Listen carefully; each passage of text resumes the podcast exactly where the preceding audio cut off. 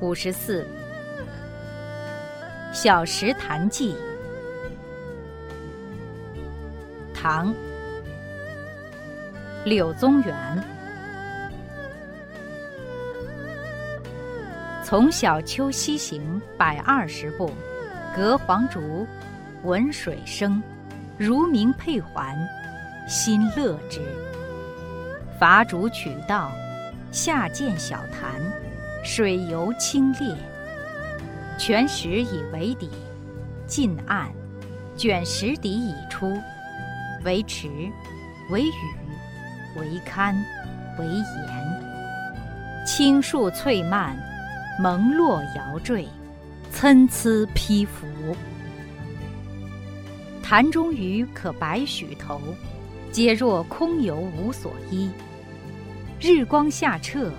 影步石上，已然不动，触而远视，往来翕忽，似与游者相乐。潭西南而望，陡折蛇形，明灭可见。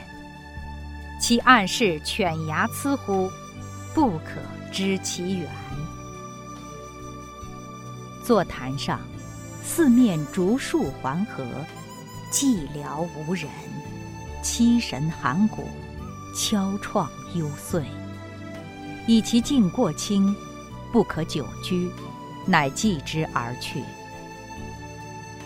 同游者，吴武陵、龚古、余弟宗玄。立而从者，崔氏二小生，曰庶几，曰凤衣。